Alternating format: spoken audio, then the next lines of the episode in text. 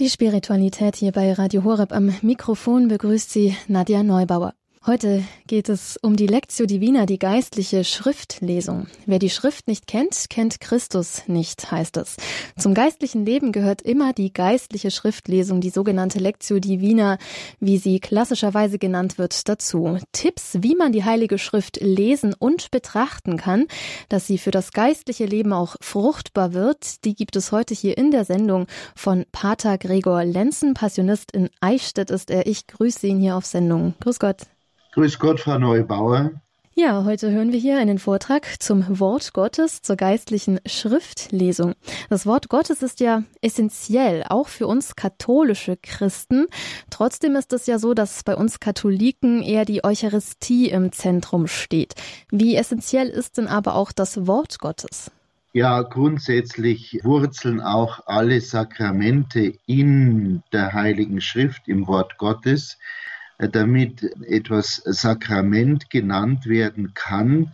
Dazu bedarf es ja des sogenannten Einsetzungswortes durch Christus und dieses Wort ist wiederum in der Heiligen Schrift zu finden. Und auch die Worte, die Gebete, die in den Sakramenten, also jetzt zum Beispiel gerade auch in der Eucharistie verwandt werden, die wir da hören, wenn wir Eucharistie feiern, das sind ja hauptsächlich auch Worte aus der Bibel, aus, der, aus dem Neuen Testament und, oder überhaupt aus der Bibel, aus dem Wort Gottes. Also all unsere, unser Glaubensleben, unser christliches Leben, auch die, eben die Liturgie, das liturgische Gebet, die Sakramente, Wurzeln in, im Wort Gottes werden genährt durch das Wort Gottes. Von daher, ja, müssen schon wir Katholiken auch die Heilige Schrift lesen. Das können wir nicht einfach beiseite legen und das kommt aber leider oft bei uns etwas zu kurz. Und wie das genau geht, die Heilige Schrift lesen, das erfahren wir jetzt hier von Pater Gregor Lenzen zu seinem Vortrag zur Lectio Divina, die geistliche Schriftlesung. Ja, liebe Hörerinnen und Hörer, Zunächst ein paar grundsätzliche Gedanken über die schon angesprochene Bedeutung der Heiligen Schrift für unser Leben mit Gott, für unser religiöses Leben.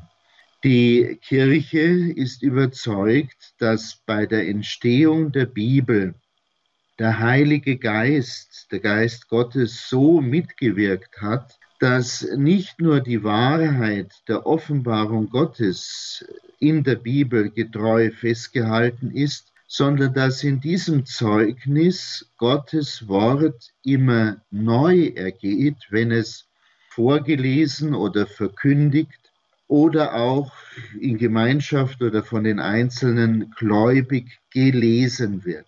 Das heißt, ähm, das Wort der Heiligen Schrift ist nicht einfach toter Buchstabe, es sind nicht einfach nur Geschichten, die in der Vergangenheit geschehen sind, Erzählungen, sondern immer wenn dieses Wort vorgetragen, wenn es verkündigt, wenn es gelesen wird, entwickelt es eine neue Dynamik, spricht Gott mich von neuem dadurch an und wird, wird gegenwärtig. Also kein toter Buchstabe, sondern lebendiges Wort Gottes, das uns auch heute noch Leben, göttliches Leben schenken will.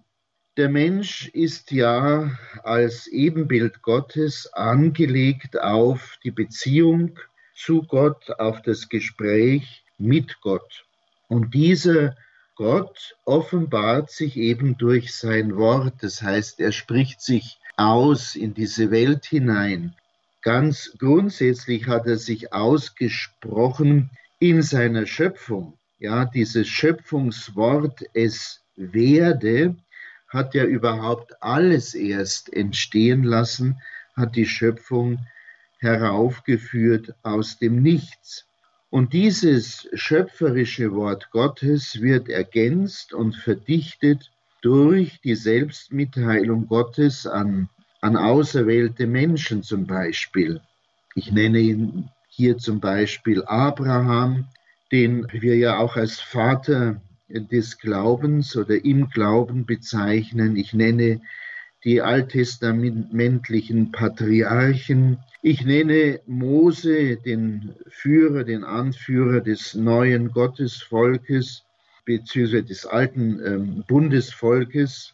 Neuen Gottesvolkes ist ja Jesus der Anführer. Mose, dann auch die Propheten, all diese besonderen Menschen, die in einer besonderen Beziehung zu Gott standen und zu denen Gott gesprochen hat und durch die Gott in die Zeit, in die jeweilige Zeit hinein gesprochen hat. Diese Worte Gottes finden wir im sogenannten Alten Testament, im Alten Bund. Und dann ist eben der Führer des neuen Gottesvolkes, des, äh, des neuen Bundesvolkes aufgetreten, Jesus Christus, der ja selbst das fleischgewordene äh, Wort Gottes darstellt, der Sohn Gottes, der in diese Welt gekommen ist, das Wort der Liebe des Vaters, das endgültige personale Wort Gottes an die gesamte Menschheit. Und dieser Jesus verstand sich eben als der, auf den das ganze bisher geschriebene Wort des alten Bundes hingewiesen, verwiesen hat, der nun diese Verheißungen des alten Bundes erfüllen sollte, der Messias, der Erlöser. Sein vollmächtiges Wort wirkte heilend und befreiend und schenkte immer wieder Gottes Heil all denen, die mit Jesus in Berührung kamen, denen er sich zuwandte während seines irdischen Lebens.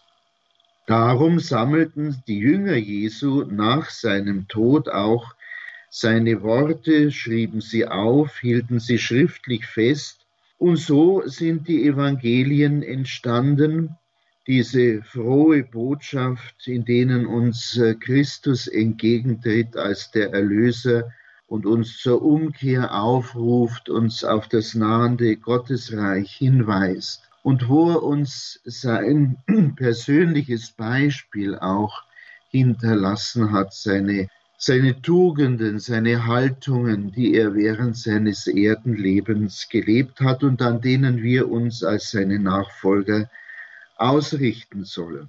Diese Worte und Taten, die sind dann eben im sogenannten Neuen Testament gesammelt in den Evangelien, in der Apostelgeschichte. Die Paulusbriefe gehören zum Neuen Testament, die sogenannten katholischen Briefe und auch die berühmte geheime Offenbarung des Johannes, die Apokalypse. Jesus hatte bereits zu seinen Lebzeiten seine Jünger zu seinen Gesandten, Aposteln bestimmt und ihrem Wort Vollmacht verliehen. Das Wort der Apostel und der kirchlichen Verkünder erwies sich dabei auch als heilwirkendes Wort Gottes und hat so Eingang gefunden in den Kanon der Heiligen Schrift. Wer die Bibel, das Alte und das Neue Testament ergreift, hat somit Gottes Wort in Händen. Christliche Spiritualität ist biblisch, weil der Glaube stets an das von den biblischen Schriften bezeugte Wort Gottes gebunden bleibt. Der Glaube kommt eben vom Hören des Wortes und wurzelt daher im Wort Gottes. Von daher genießt die Heilige Schrift in der kirchlichen Spiritualität höchstes Ansehen und höchste Autorität. Für die christlichen Mystiker also jene großen Heiligen, die zu einer sehr innigen, tiefen Vereinigung mit Christus gelangt sind, ist Vertrautheit mit der Bibel und Schriftdurchwirktheit der Sprache besonders kennzeichnend. Neben den Psalmen, dem hohen Lied der Liebe in der Weisheitsliteratur und den Propheten sind es die Schriften, also das bezieht sich jetzt auf den alten Bund, das Alte Testament, sind es vor allem die Schriften des Neuen Testaments, die schon angesprochenen Evangelien, gerade auch das Johannesevangelium oder die paulinischen Briefe, die prägend und wirksam wurden. Damit ist der Ansatz zur Christusmystik gegeben, weil in diesen Schriften uns Christus lebendig entgegentritt und uns sein Wort des Lebens schenkt. Biblisches Beten ist grundlegend dialogisch und mündet in dieses Hören des still gewordenen Beters, der sich den Worten des Lebens öffnet, die von Gott in sein Leben, in sein Inneres hineingesprochen werden. Das Gebet der Psalmen, das ja, die Psalmen haben ja schon die frommen äh, Juden gebetet, hat als Brauch der Kirche die Trennung von den Juden überdauert. Die Psalmen sind zum Gebetbuch der Kirche geworden und werden von Ordensgemeinschaften, religiösen Gemeinschaften und Priestern und Diakonen in besonderer Weise gebetet, als stellvertretendes Gebet auch für die Kirche, für die Welt. Das Rezitieren auswendig gekonnter Psalmen bei den ersten Mönchen Ägyptens, den sogenannten Wüstenvätern, und das Chorgebet der Klöster des Ostens und Westens sind tragende Formen der Spiritualität, also des geistlichen Lebens der Christenheit. Das Besondere christlichen Betens finden wir besonders in der Ausrichtung der ersten drei, der ersten drei Vaterunser bitten. Wenn es heißt, geheiligt werde dein Name, dein Reich komme und dein Wille geschehe. Mit diesen drei Anrufungen, diesen drei Bitten, ist schon fundamental die entsprechende Ausrichtung allen christlichen Betens charakterisiert. Das muss sich in allen Gebeten der Kirche ausdrücken. Die Liturgie der Eucharistie und des Chorgebetes wir haben schon darauf hingewiesen, ist fundamental biblisch. Um sie mitvollziehen zu können, muss man die Sprache der Bibel kennen und lernen.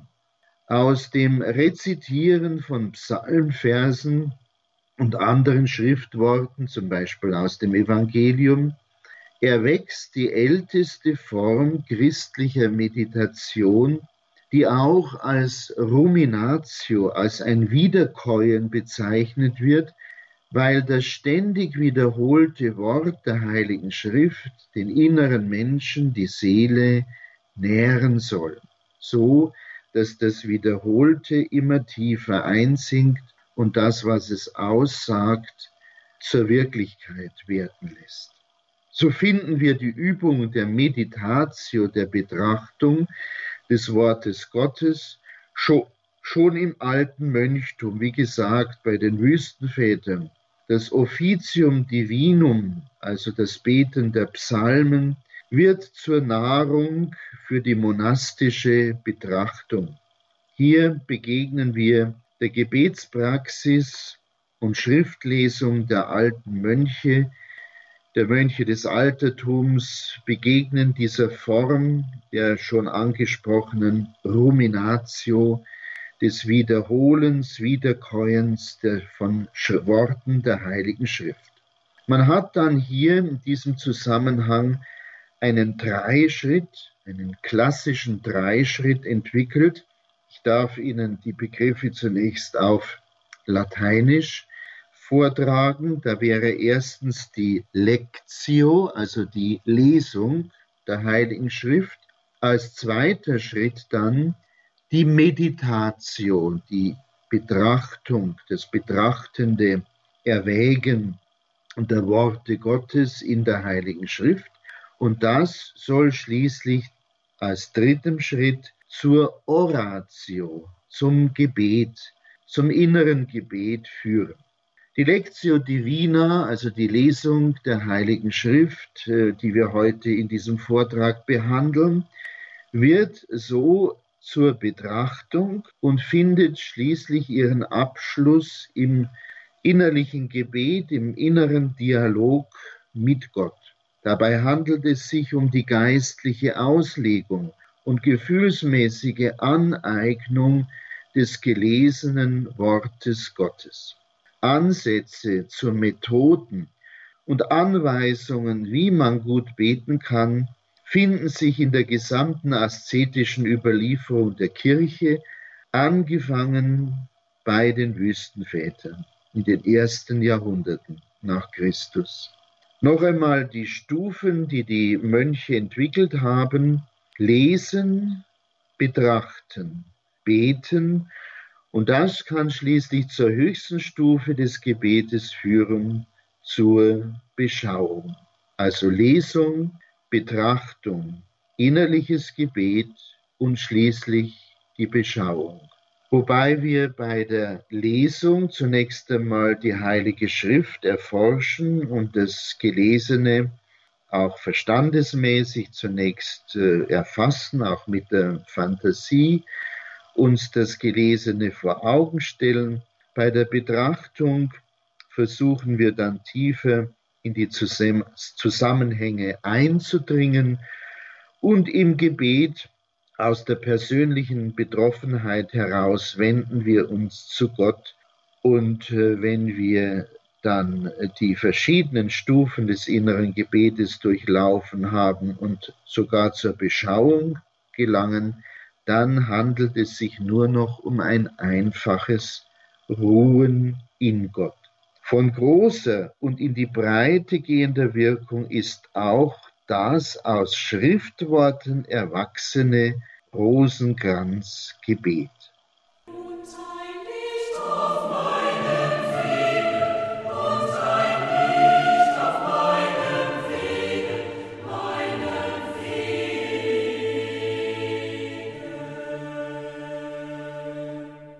Sie hören die Sendung Spiritualität hier bei Radio Horeb.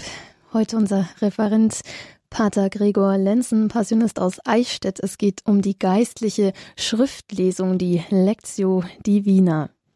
Ja, liebe Hörerinnen und Hörer, nachdem wir einige grundlegende Erwägungen vorgetragen haben zu, zum Stellenwert, zur Bedeutung der Bibel, der Heiligen Schrift in unserem geistlichen Leben, möchte ich also nun auf die konkrete Übung der Lectio Divina, der geistlichen Schriftlesung eingehen.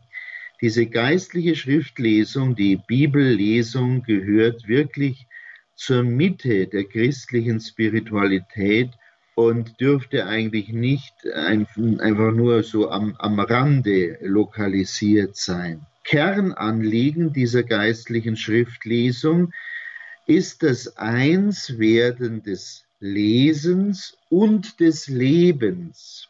Ja, ich wiederhole nochmal, Einswerden des Lesens und des Lebens angesichts der Heiligen Schrift. Das heißt, das Gelesene muss einen Widerhall, eine, eine Wirkung in meinem konkreten Leben finden.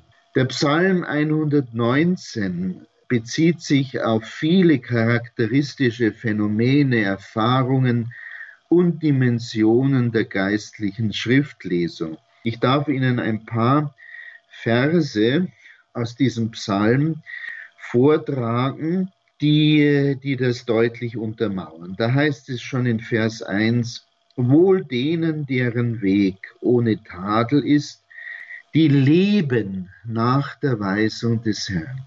Ja, mit Weisung des Herrn ist das Wort des Herrn gemeint in der Heiligen Schrift. Und dann weiter geht es wohl denen, die seine Vorschriften befolgen und ihn suchen von ganzem Herzen. Im Psalm 5 heißt es dann, wären doch meine Schritte fest darauf gerichtet, deinen Gesetzen zu folgen. Also auch hier dieser Gedanke, dem Gesetz Gottes zu folgen, so wie es sich uns in der Heiligen Schrift zeigt. Vers 8 greift es auf, wenn es heißt, deinen Gesetzen will ich immer folgen. Lass mich doch niemals im Stich. Oder Vers 9, ein klassischer Vers, wo es heißt, wie geht ein junger Mann seinen Pfad ohne Tadel, wenn er sich hält an dein Wort. Das ist äh, der Grundsatz, sich an sein Wort zu halten. Vers 12, lehre mich deine Gesetze und in Vers 16, dein Wort will ich nicht vergessen. Und weiter, Vers 97, wie lieb ist mir deine Weisung. Und in 101, denn ich will dein Wort befolgen. Und dann dieses schöne Wort im Vers 105, dein Wort ist meinem Fuß eine Leuchte, ein Licht für meine Pfade. Ein wunderbares Wort. Nummer Vers 107 heißt dann, Herr, ganz tief bin ich gebeugt, durch dein Wort belebe mich. Und so weiter. Das Lebensspendende des Wortes Gottes kommt hier deutlich zum Ausdruck. Also, das Wort Gottes ist kein toter Buchstabe, sondern es will etwas bewirken, es will Leben bewirken, Leben erzeugen, in unserem Leben jetzt in dieser Zeit. Der heilige Apostel Paulus ist überzeugt, dass nur der Geist Gottes das erkennt, was zu Gott gehört und oder was aus Gott kommt. In seiner Sicht ist dann deswegen deutlich zwischen dem tötenden Buchstaben und dem lebendig machenden Geist zu unterscheiden. Und das müssen wir auch bei der geistlichen Schriftlesung beachten, dass der Leser am besten vor der Schriftlesung sich auch an den Geist Gottes wendet, sich für den Heiligen Geist öffnet im Gebet, damit dann das Wort Gottes in ihm wirklich lebendig äh, werden kann und äh, die entsprechende Frucht bringt. Dazu gibt es bedeutsame Leitsätze im Johannesevangelium beispielsweise, wo es heißt, der Geist ist es, der lebendig macht, das Fleisch nützt nichts. Die Worte, die ich zu euch gesprochen habe, sind Geist und Leben. Der Geist Gottes selbst ist es also, der die geistliche Schriftlesung lebendig macht. Die Bibel ist eben kein Buch wie jedes andere. Sie ist eben, wie es im Griechischen heißt, Hä Biblos. Sie ist das Buch, das Buch überhaupt, weil darin das Wort Gottes enthalten ist. Aus der Heiligen Schrift, aus der Bibel spricht uns Gott direkt an. Der Gott, der die Mitte unseres christlichen Glaubens ist. Und wenn wir daher mit der Bibel umgehen, die Bibel lesen, dann umkreisen wir immer die Mitte, das Zentrum unseres Glaubens und sind auf diese Mitte hin bezogen. Wir dürfen aufgrund dieser Besonderheit die Bibel auch nicht lesen wie irgendein anderes Buch. Das muss uns klar sein. Man muss äh, mit einer gewissen Ehrfurcht äh, der Bibel und dem Wort der Bibel gegenübertreten. Erst durch eine meditative Lektüre, also ein Lesen, das versucht, in die tiefen Schichten des Gelesenen einzudringen, werden sich uns diese Tiefen erschließen. Das lateinische Wort meditari meint ja nichts anderes als die Mitte suchen. Und diese Mitte, die ja Gott selber ist, die sollen wir beim Lesen der Heiligen Schrift immer suchen. Meditative Bibellektüre ist deshalb für uns der Weg, die Mitte unseres Glaubens und Lebens immer wieder zu suchen und neu zu entdecken, die Gott selber ist. Er ist der dreifaltige Gott, der in Jesus Christus uns Menschen auf einmalige Weise nahegekommen ist. Dieses Wort seiner Liebe, das Fleisch geworden ist, Jesus Christus, und uns das liebende Antlitz Gottes zugewandt hat, sichtbar gemacht hat. Dieser Christus, das Fleisch gewordene Wort, ist die Mitte des Neuen Testamentes und sein Wort verlangt eine Antwort, eine Reaktion von uns Menschen aus unserem Leben heraus. Wort und Antwort aber beschreiben zutiefst den Charakter christlicher Meditation, die ja letztlich in einer Form von Dialog, innerem Dialog mit Gott besteht. Ein betender Dialog. Christliche Meditation führt, muss zur Begegnung mit Christus führen, kreist um Christus als die Mitte, beschreitet gleichsam den Weg in Christus hinein, um schließlich im dreieinigen Gott zu münden.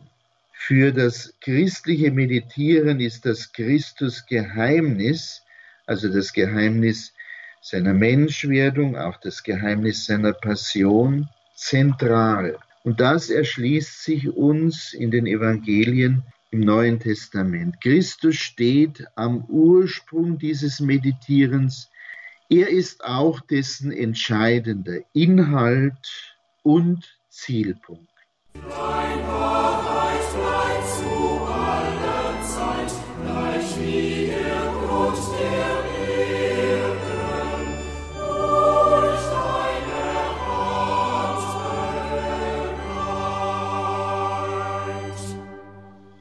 Liebe Hörerinnen und Hörer, die zentrale Stellung, die Christus in der Meditation, in der christlichen Meditation einnimmt und ihm zugewiesen wird, beruht auf seiner Stellung in der Schöpfungs- und in der Heilsordnung Gottes.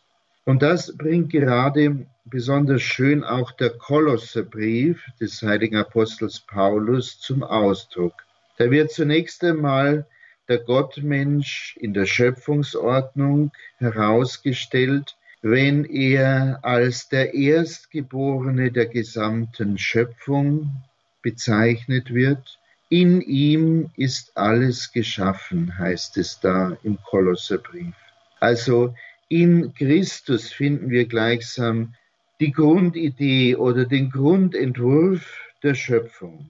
Alle Dinge der Schöpfung sind nur der voll entfaltete Gottmensch.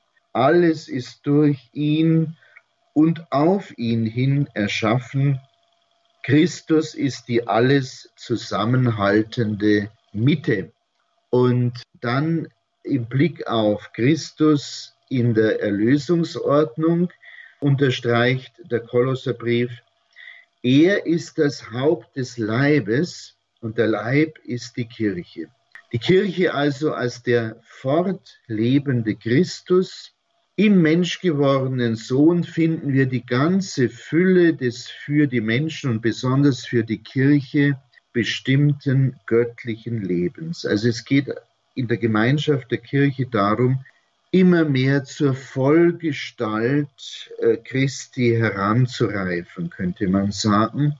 Äh, Christus eben immer größer, immer stärker werden zu lassen im eigenen Inneren, im eigenen Leben. Dem Heraussondern der Kirche aus der Menschheit geht äh, der Bruch der Sünde voraus, ohne den die Kirche mit der ganzen Menschheit zusammenfiele. Der Bruch, den die Sünde aufgerissen hat, wird dann durch den Frieden geheilt, der aus Christi Leiden und Sterben hervorsprießt. Also Christus hat durch sein Kreuz ja die Welt mit Gott versöhnt. Versöhnung der ganzen Schöpfung mit Gott durch Christus, den Erlöser. Diese Versöhnung geht grund grundsätzlich vom Vater selber aus, wird dann durch den Sohn, durch Christus verwirklicht versöhnt alles zu Christus hin oder in Christus hinein und führt damit das All zum Vater zurück. In der Versöhnung liegt eine Geburt, die aus dem Tod der Sünde in das Leben Gottes hineingeleitet.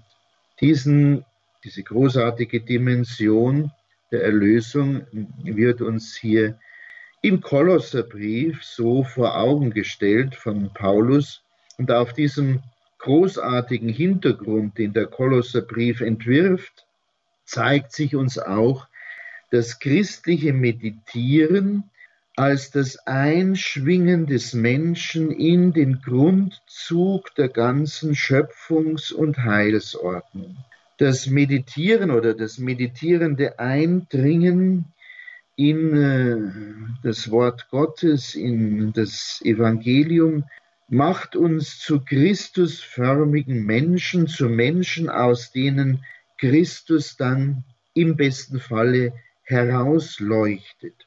Wer so seine Lectio Divina übt, äh, wer so äh, treu meditieren in das Wort Gottes, in das Evangelium eindringt, verliert sich selbst in Christus hinein und gewinnt zugleich erst eigentlich sich selbst, indem er immer mehr Christus Raum in sich gibt, so dass Christus in ihm, in dem Leser oder Beter Gestalt annehmen kann. Der Meditierende tritt so in Christus als das Geheimnis des Lebens ein.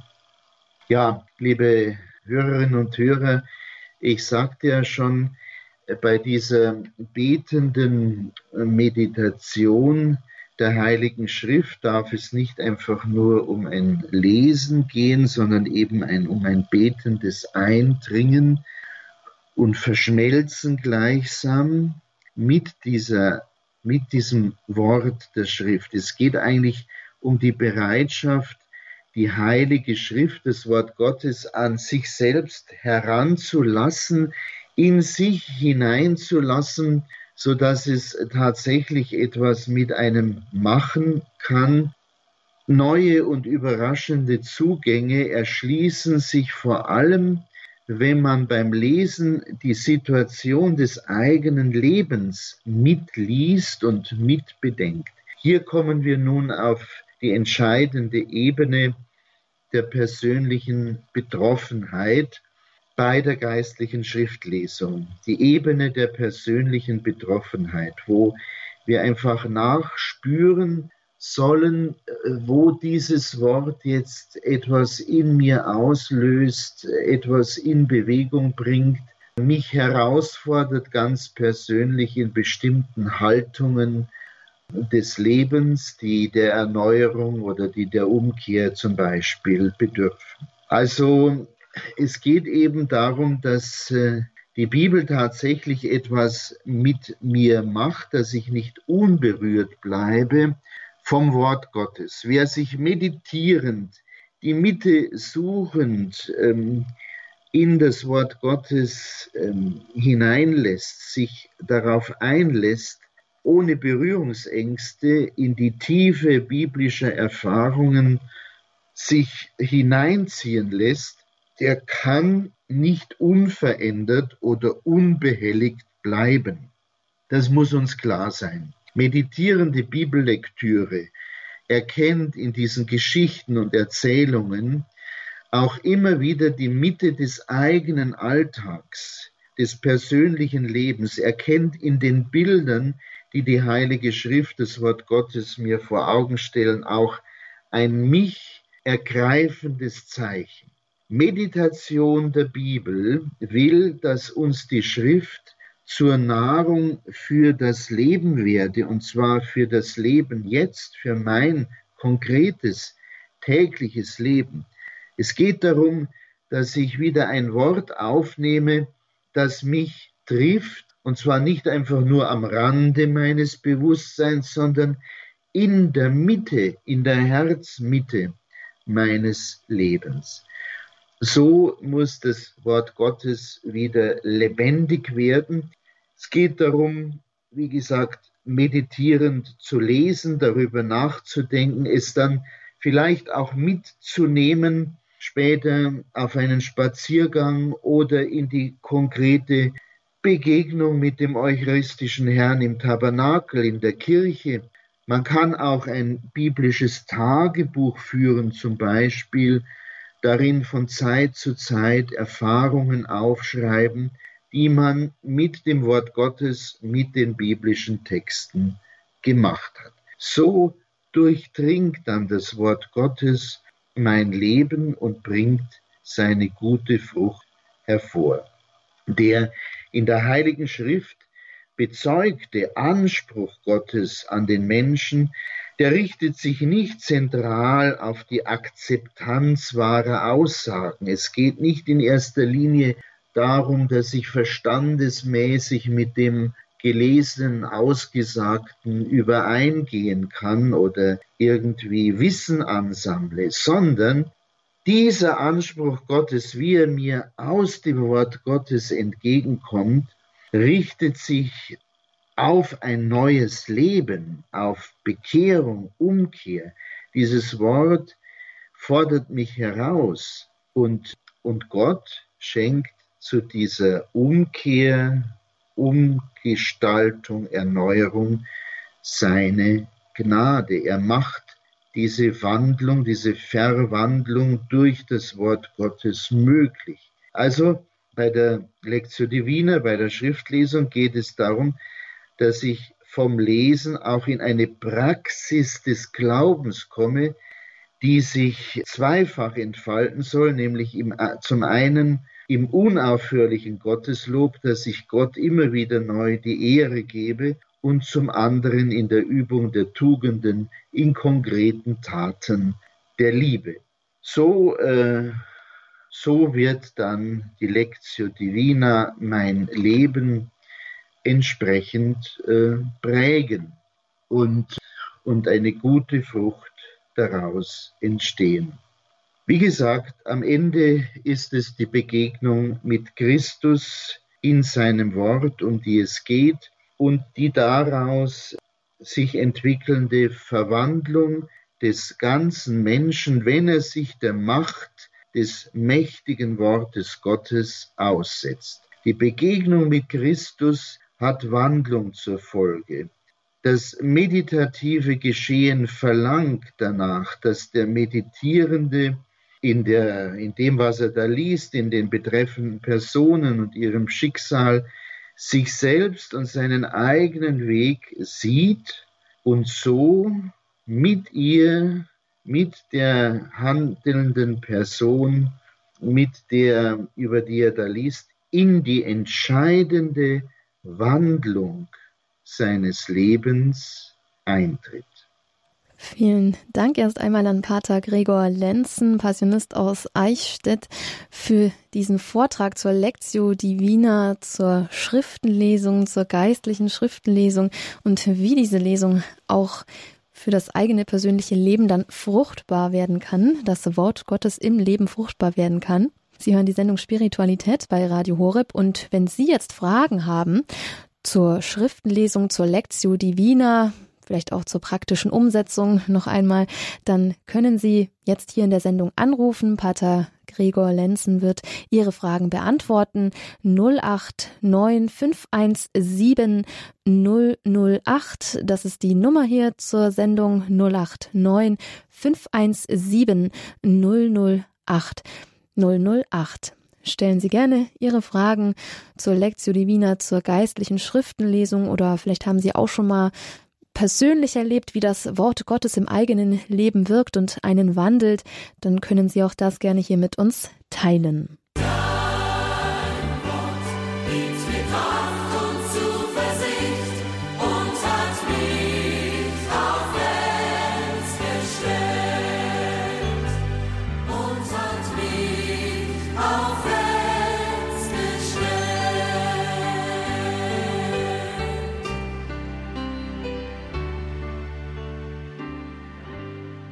Ja, in Radio Horeb mit der Spiritualitätssendung. Heute hier steht das Wort Gottes im Zentrum.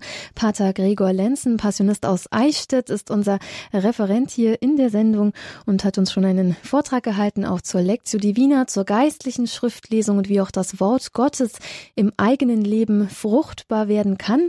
Und nach den aufrufen an Sie, hier anzurufen und auch sich hier einzubringen in die Sendung, hat sich jetzt Frau Enders gemeldet und möchte gerne Ihre Frage loswerden an Pater Gregor Lenzen. Ich grüße Sie. Hallo. Ja, habe ich eine Frage. Eigentlich gar keine, nur eine Anmerkung. Hören Sie mich?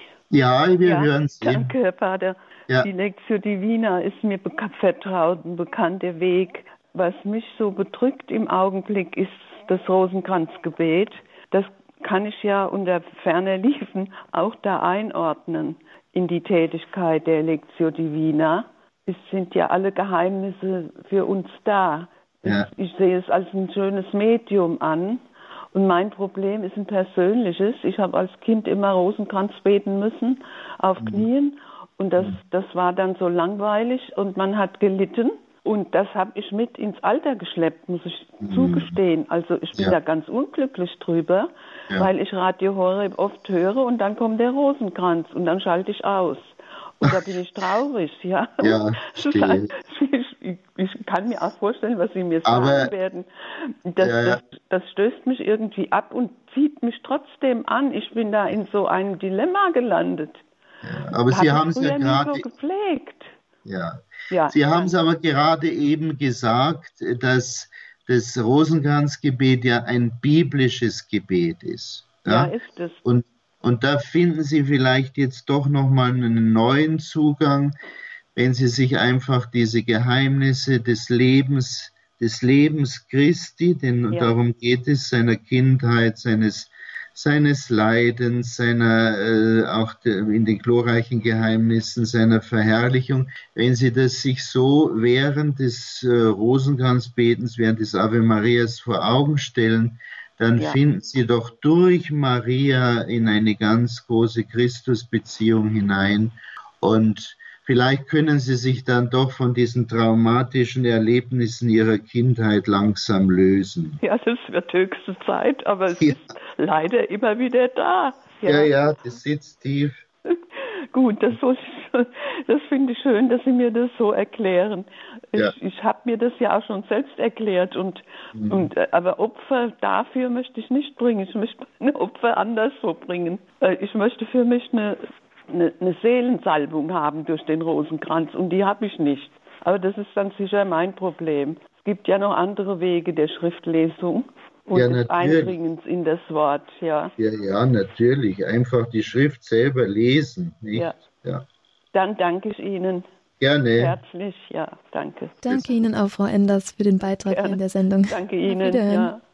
Ja, und ich würde sagen, an der Stelle ist die Zeit auch äh, schon so weit vorangeschritten. Pater Gregor Lenzen, vielen Dank auch Ihnen ähm, für diesen Vortrag zur Lectio Divina, zur geistlichen Schriftlesung, dass Sie uns die Schriftlesung hier ein bisschen näher gebracht haben in dieser Spiritualitätssendung bei Radio Horeb.